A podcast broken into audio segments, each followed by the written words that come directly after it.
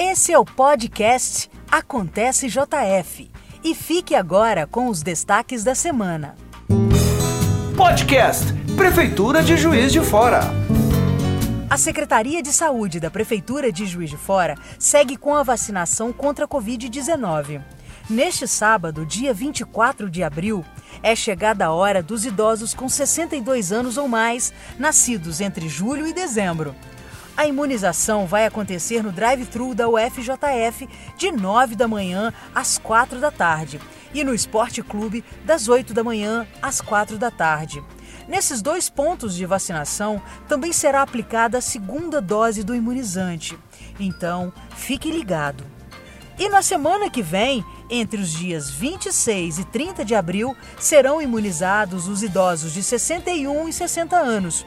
A vacinação está disponível em 46 unidades básicas de saúde, no Esporte Clube Juiz de Fora e no Departamento de Saúde do Idoso. Confira os horários e endereços no site da Prefeitura. A prefeita Margarida Salomão e outros 10 prefeitos e prefeitas de cidades com mais de 100 mil habitantes do estado de Minas Gerais estiveram reunidos na última terça-feira com o governador Romeu Zema. No encontro, foram apresentadas as dificuldades e demandas dos municípios no enfrentamento à pandemia. Além da questão de distribuição das vacinas, Margarida destacou também a necessidade do pagamento de débitos passados do Estado com relação à saúde, tendo em vista o aumento nos gastos nesse período de pandemia. Ao final do encontro, o governador Romeu Zema pediu uma semana para avaliar as demandas apresentadas na reunião.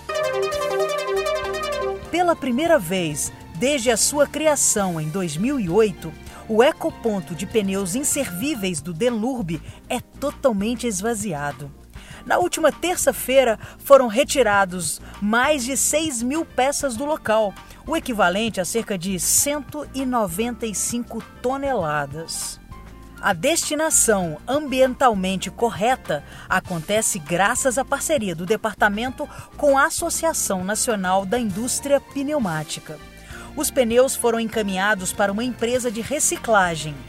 Ela realiza o processo de trituração e queima do material em alto forno, passando a servir como combustível alternativo da unidade. A Secretaria de Esporte e Lazer vai promover os desafios virtuais intercolegiais de Juiz de Fora. O projeto busca promover desafios online relacionados ao esporte entre os estudantes do município. E para começar, já estão abertas inscrições para a primeira modalidade, o passe de futebol contra a parede. Essa atividade consiste em realizar o maior número de passes de futebol contra a parede numa distância mínima de um metro, no tempo de um minuto. Podem participar os alunos e alunas matriculadas nas redes públicas e privadas do município, com idade acima de 11 anos, matriculados no ensino fundamental, médio ou EJA, Educação de Jovens e Adultos. Mais informações sobre a forma de se inscrever é só entrar no portal de notícias da Prefeitura de Juiz de Fora. E agora se prepara que a dança vai tomar conta das redes sociais na próxima semana. O Gente em Primeiro Lugar terá aulões e mostra de dança como jazz, dança urbana e muito mais. Tudo em comemoração pelo Dia Internacional da Dança.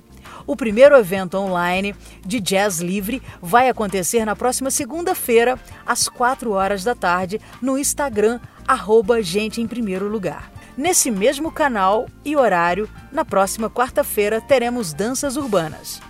A Mostra Internacional da Dança vai fechar a programação na próxima sexta-feira, às sete da noite, no Facebook do Gente em Primeiro Lugar. E o nosso podcast fica por aqui. Acontece JF aproxima você da sua cidade.